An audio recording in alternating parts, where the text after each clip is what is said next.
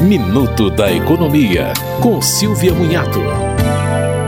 O Supremo Tribunal Federal prorrogou do final de junho para 31 de outubro o prazo da suspensão de despejos e desocupações, medida que vigora desde 2020 por causa da pandemia. O ministro Luiz Roberto Barroso tomou a decisão após analisar uma arguição de descumprimento de preceito fundamental. Ele justificou o prazo até o fim de outubro pela nova elevação dos casos de Covid-19, pelo aumento da miséria no país e pela necessidade de evitar qualquer superposição com o período eleitoral. O ministro ressaltou, porém, que o caso será analisado pelos demais ministros e que existe projeto em tramitação na Câmara sobre o assunto. Você ouviu Minuto da Economia, com Silvia Munhato.